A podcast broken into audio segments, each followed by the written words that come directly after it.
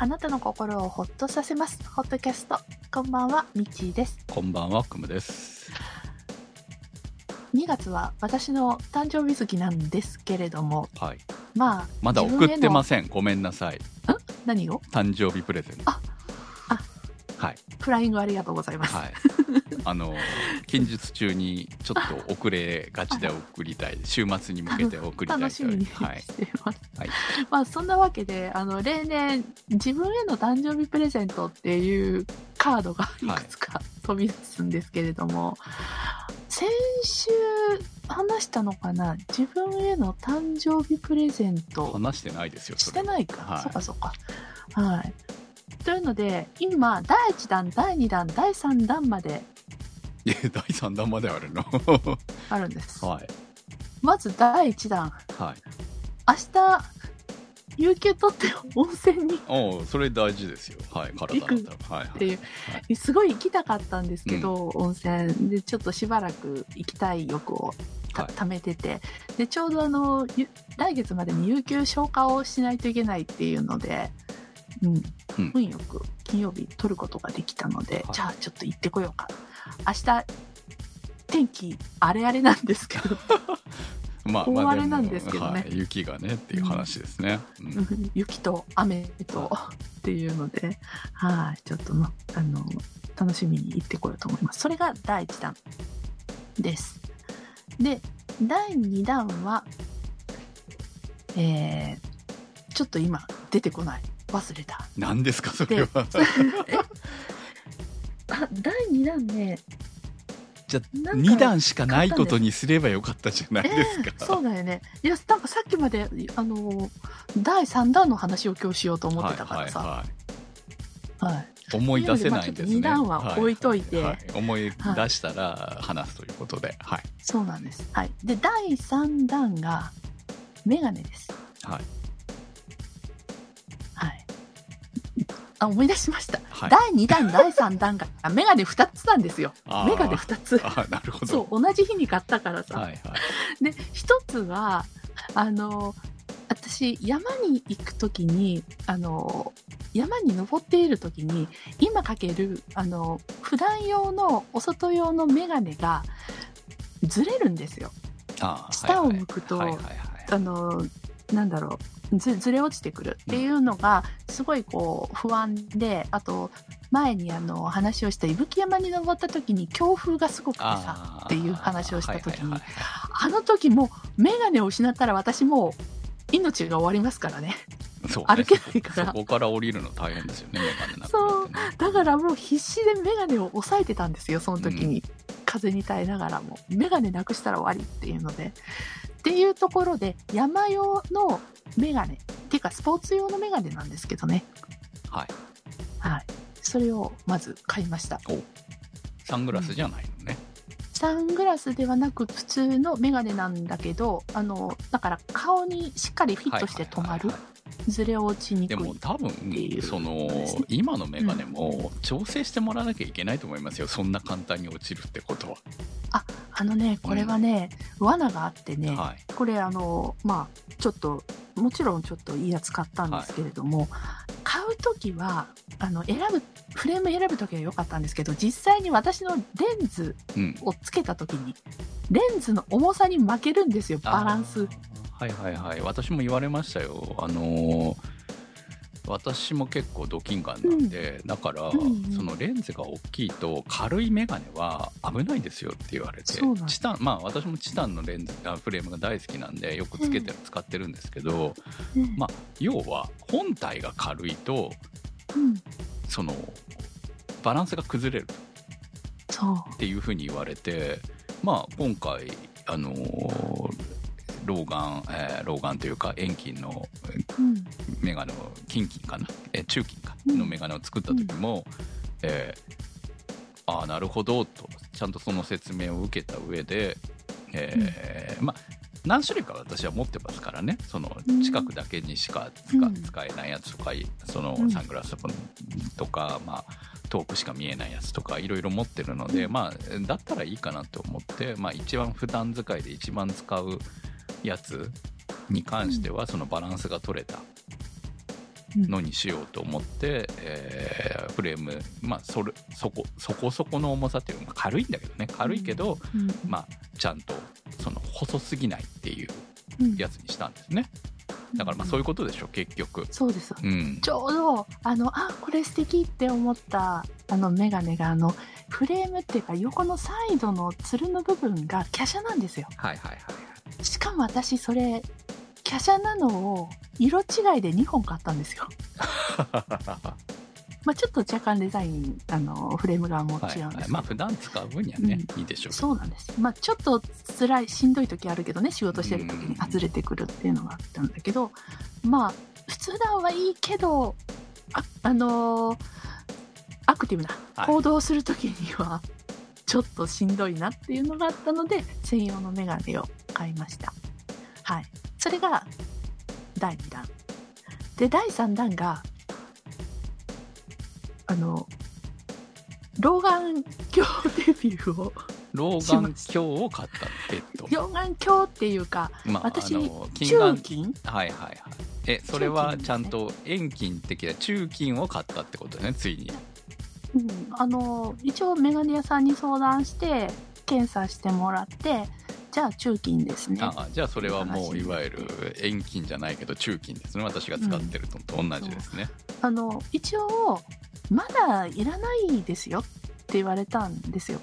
まだ老眼に老眼といっても一歩足を踏み込んだぐらいいでやー、ね、まだ大したことないですよって言われたんですけどそれね。結局進むんですよ。仕事に影響が出ちゃう、はいはい。そうそう。もちろん進むっていうのもあるしちょっと仕事であのモニターを見て手元を見て手元のすんごい細かい字を見てとかをずっと毎日仕事でやってるとどうしてもあのピントを合わせるのが時間かかるっていうか。まあ合わないよね、うん。なんかすごい。ね。そうそう。そこでまずあね。自分って老眼になってきたのかなって思うんですよね。じっと見ると見えるんだけどちゃんと見えるんだけど。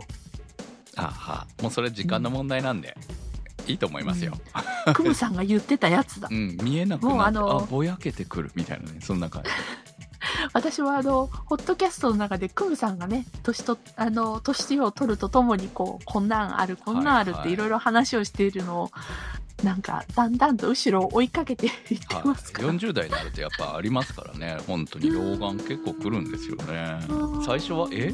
そんなんって思ってたものがうん。だ生活の不便を感じるようになってきてまあうん。仕方がないのかなっていう感じで、うんまあメガネ2本使いでも全然いいんですけどね。そのうん。一つ前ぐらいの度数のメガネとかで対応できるわけです。近眼はね。近眼の人は。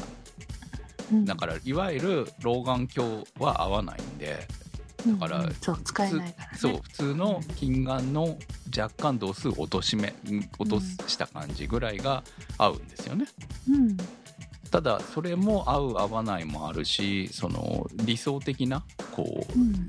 どこのち距離が一番自分に見えるのがいいのかっていうのもまた変わってくるのでうん。その仕事とかモニターとかうん。机を見るのとモニターを見るのととかでまた全然変わるんですよね。スマホはもうスマホは私やはりなんだかんだ言って裸眼で見るのが一番見やすいんでうん。でもそれ以外はやっぱメガネは必要だしただメガネでもその本当にこう距離によって合う合わないがあるんでうん。本当いくつも持たなきゃいけなくなる。本当不便ですよね本当にね。ねえ、うん。いやまあでもこれは仕方がない。もう付き合っていくしかないからね老化とはね。そうはね。いやもう体が強制的になんか変化していくんだなっていう、はいはいまあ劣化してるだけなんですけどね。はい、変化ってない劣化はいですか、、劣化です。はい。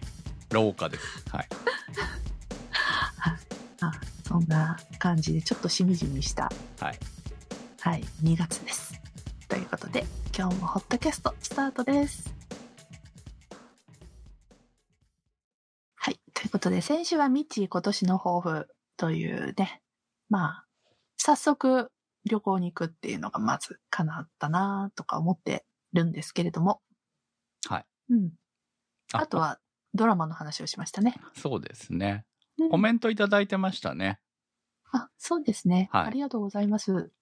あのーおすすめ YouTube のリンクを貼っていただいてましたけれども、私もあのーお気に入り登録している番組もありましたけれども、あのーそう、こう、やっぱりアウトドア系の料理とかそういうのも、まあ実際自分がどう行くかっていうところに、うんやっぱりね、YouTuber さんたちはね、うまい部分もあるし、その、こう、あくまでも特にこう人気の人たちというのは、一人なのっていうところもあるじゃないですか。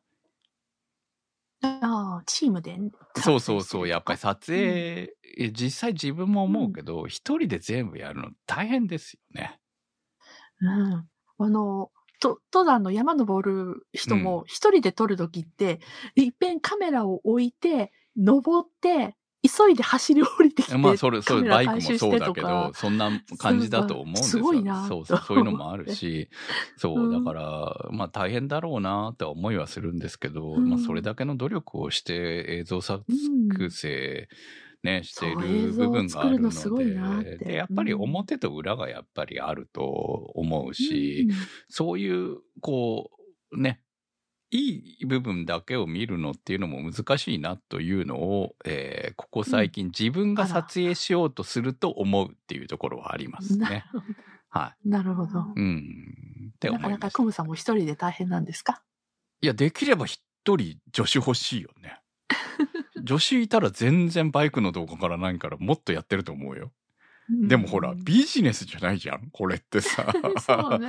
だって、ホットキャストだろうが、なん、え、ホットキャストはまだ、ね、こう、サポートしてもらってるからいいけど、うん。YouTube の動画って、あの、全然、儲からないじゃないですか。儲かるとかじゃない。もうその辺は、うん、あの、あれは、作り込む楽しさみたいなのはどうなの？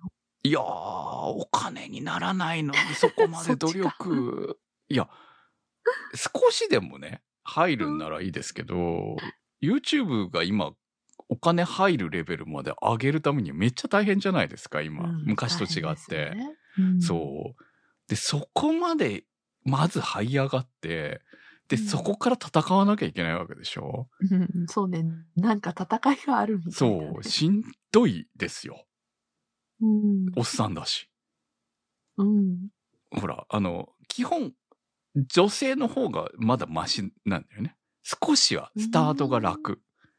でもおっさんっていうだけでもう、まずうん底辺から上がっていかなきゃいけないわけですよ。うん。結構これはね、あの、努力と、あと、編集にかかる時間とか、機材とか、そういうものにかかる投資を考えた時に、割り合わないよねって思うよ。そう。いや、ただの趣味でやる分にはいいけどね。うん趣味でやる分にはいいけど、こう、この時間をって思った時に、それにかける時間をって思った時に、ううんん、ちょっとやっぱり、もったいないかなと思うね。うん。趣味だけならいいけど。はい、はい。まあ、きっと登録、チャンネル登録してる皆さんは、待ってくださってるよ。私？そう？うんじゃあ、ホットキャストにサポートしてください。もうこ、こっちでサポートしてもらったら頑張るよ。うんいや本当にね、機材は買ったけどさ、まあうん楽しいですよ、いろいろ。うんあの、みんなで、こう、さ、いね、あの、この前来た時とか、めちゃくちゃハウステンボスで撮った動画とかあるけど、それもう自分たち内部で共有して終わってますからね。まあね。はい。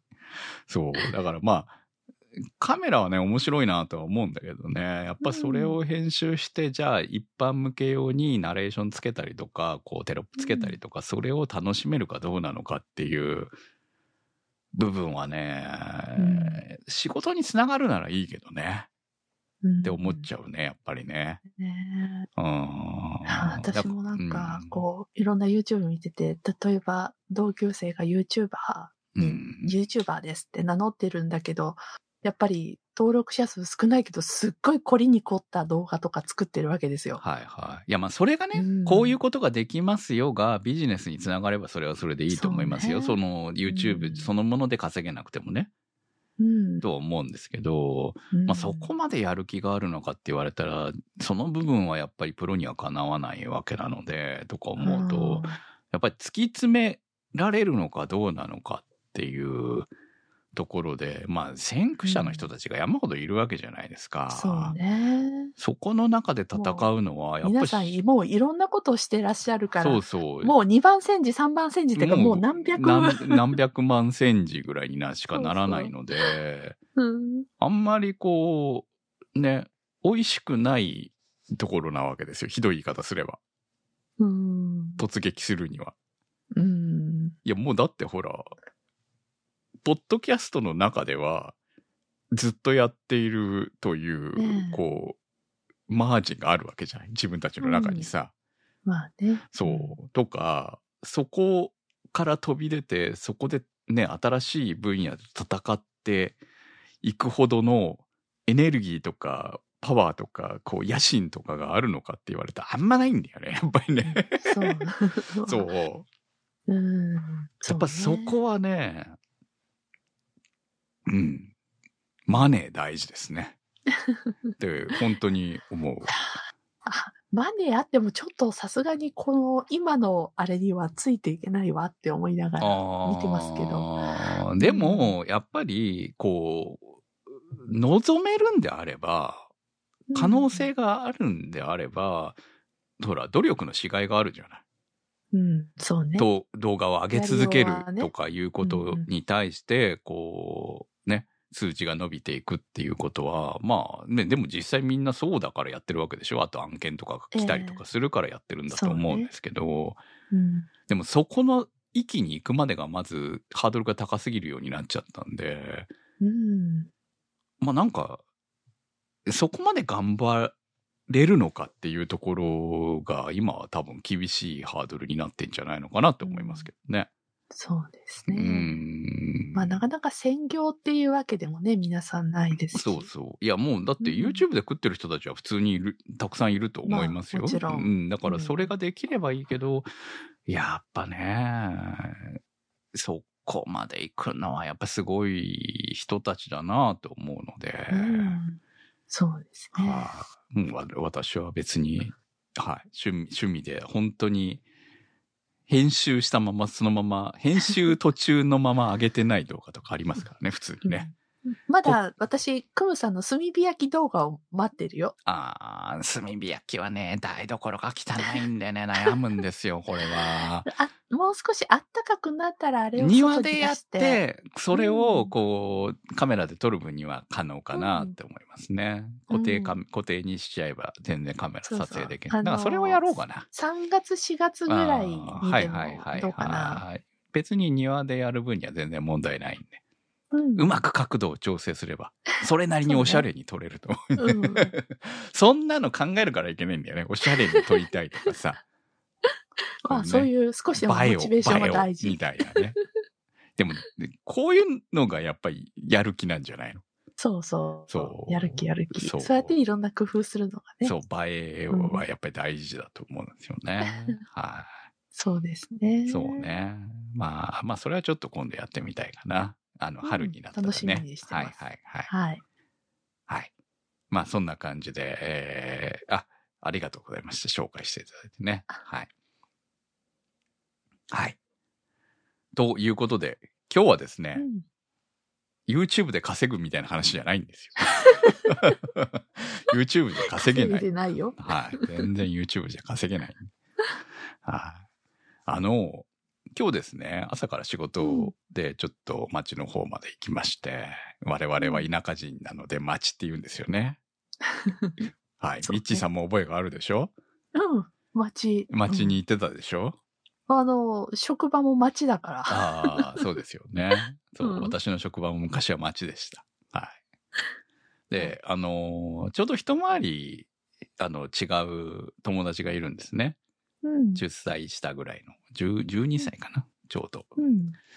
で、まあ、昔から仲良しで、もうその子が赤ちゃんの頃から知ってるんですけど、私もその頃まだ子供だったのかな、うん、だったんですけど、まあ、それで、えーまあ、その、久しぶりに、えーどのぐらいかな ?1 年ぶりぐらいかな？に会って、ちょっとお話ししてて、まあ、私の家族のことも全部知ってる人なんうん、で、で、まあ、お互い年取ったねっていう話と、で、うん、なんかこう、いろんな人のうん。今みたいなうん。話を、いろいろ、まあ、やっぱ私はほら、介護をね、去年一抜けしたので、うん比較的楽になりましたけれど、やっぱいろんな介護地獄の事情とか、うん。うん。話とか聞いてて、で、まあ、それだけじゃなく、その、親のね、病気の話とか、うん。とか、あとはまあ、昔知っていた人たちが今どうなってるかとか、うん。っていうのを聞いてたら、うわーしんどいなっていううん。気持ちになって帰ってきました。はあ。いや、ここ最近ね、本当思ってたんですよ。うんあ、のー私がだいたい30代ぐらいの頃に、めっちゃ10歳ぐらい上の人たちで遊んでたおっさんたち。ああいやはいはい、まあ、ある種憧れの人たちだったわけですよね。いやまあうんこうなりたいかどうかはともかくとしても、うんちょっとかっこいいなみたいな。そうそう、魅力的だったうん遊び人のおっさんたちですよ。はいはい。うん。でもうほんと金遣いは荒いわ、女遊びはめちゃくちゃしてるわ。うん。でも、こう、酒に詳しかったりとか、遊び方が面白かったりとか、うん。やっぱりこう、そういう人たちってすごい憧れではあるね。自分がそうなれるわけではないんだけれども、憧れだった人たちうん。の末路が、うん。まあ、その知り合いだけじゃなく、私の方向でも、私の方で繋がってる人たち、繋がってた人たちですよね。うんでも、みんな体壊してますね。ああ。ほぼ、ほぼ。うん。ちょっと驚き。いや、まあ、あんな風に遊んでりゃ、そりゃ壊れるよなとは思うんですけど、いや、もうね、お酒飲めないとか、透析してますとか、もう癌で死にそうとか、自殺してましたとか、うん。ええー、みたいな話ばっかりで。いや、やっぱり、健康大事だなって本当に思って。そうね。いや、いやー、まあ、あんだけ飲み歩い、毎日みたいに飲み歩いてたら、それは体壊すよなと。うん。私はやっぱりお金の問題もあったし、住んでるい地域的な問題で、そのう、ん一、回飲みに行って終電逃すと、えータクシーコースで1、まあ5000円は超えると。うん。なので、えーまあ、5000円で飲んだとしても1万円になっちゃうから辛いみたいなところがやっぱりあったから無理はできなかったわけですけど、まあそのう、んそれはそれで良かったかなと思いましたもんね。うん。うん。タクシー1000円2000円ぐらいで帰れる距離とか、その。そしたらやっぱり2時3時まで飲んでると思うもんね。私も終電逃したら、ああって朝まで電車はうん始まるまで飲んでましたからね。そうでしょう。でもさすがにそこまではね、体力持たなかったんですよ。そう、うんまあ、年取るとな、うん無理になってくるからっていうので、30代ぐらいから、あでも35ぐらいからは無理になりましたけどね。そう、だからね、朝までね、飲んでるとか、じゃあ満喫にとか、そんなのは嫌だったんですよ。寝たいから、やっぱり。だったらもうビジネス止まった方がいいわ、シャワーもあるし、とか思ってたし。うなんそう。もう朝まで飲めちゃうって思ってましたけどね。ああ、それはね、20代だね、まだね。うんもう30代になってからその辺はちょっとやっぱりね、悩むようになってきたし。早かったんですね。うん。まあ、お金だよねう、ん結局ね。まあ、ね、自由になるお金で、飲み代にどれだけ使えるって考えたときに、っていうのがやっぱりでか一番でかかったのはやっぱりそこだと思うんですけど、あ、貧乏でよかったなって思って。本当に。まあ、貧乏じゃない、なかったんだけどね。うんまあでも、こう、お酒に使うお金っていうのがどこぐらいまでっていうのが自分の中でやっぱりあったかなっていうのが、まあそこでセーブできたっていうのは、こう改めて見ると、まあまだ、まだマシだったかな。今でもほら、ね、楽しくお酒は飲めてるわけですよ、毎日ね。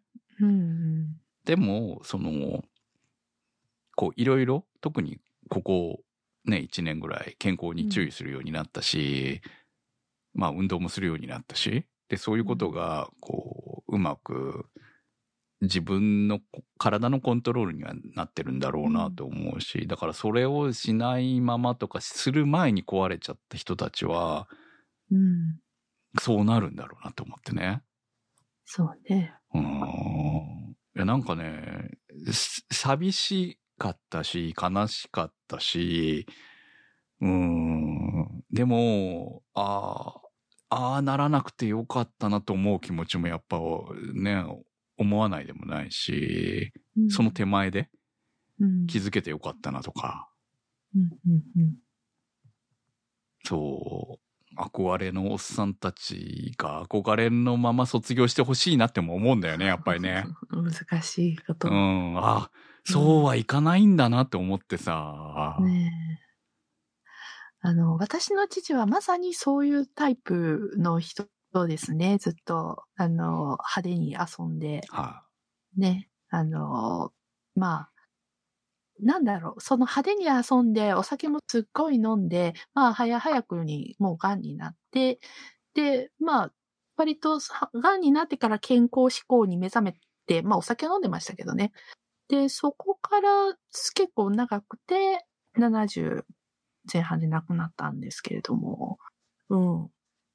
まあ、そりゃ体壊すよね、みたいな遊び方はしてましたね。うん。いや、でもそれはまだ、ほら、その、そんななりながらでも、生き抜いた方じゃないですか。そう、そうですようね。んうんお酒はやめれないけれども、うんあの、それ以外は、んめっちゃ朝4時から起きて歩い、もう歩いてますからね、はいリタイアした後はいはいは。はいあの、3時4時から2時間ぐらいいつもウォーキングしてみたいな。で、昼間もゴルフの練習行ってずっと体動かして多分それはね、こう、いい、最後のいいうん終わり方をできた方だと思うんですよ。そうですね。うん。うん。そこまでいけない人たちがやっぱりたくさんいるんだなっていうのを、うん。こう、周りを見て、だからまだ70だからなんじゃないのかな。うん。その下の世代だと思うんですよね。私が憧れてたおっさんたちは、その下の下ぐらいだと思うんで、はいはい。だからその辺の人たちがやっぱり、そのいい年の取り方ができなかった人たちもいっぱいいるんだろうなと。うん。いやまあ、もちろん、いい人たち、よくね、普通になんとかうん。言ってる人たちもいると思うんですけど、うん。まあ自分の周りにいたその憧れのおっさんたちは、うん。比較的そんな末路を辿ってたっていうのが悲しくて。その、そうはなれないわけですよ、自分はね。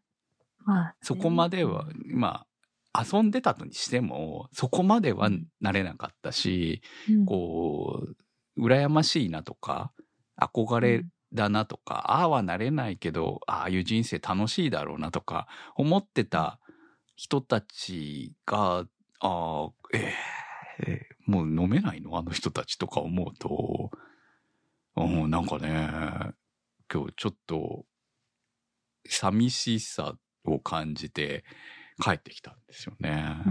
うん。うんいやー、何が幸せかわからないなと思って。ねうん。いや、でも、やっぱり、私ももう、お酒、たまにふっと、あすやめる、いつのタイミングでやめようかななんて思うことも、ちょっと出てきましたもんはいはい、そうなんですか。うん私はやめれませんよ。いお酒飲むのやめるぐらいだったらもう死んだ方がマシかなと思う。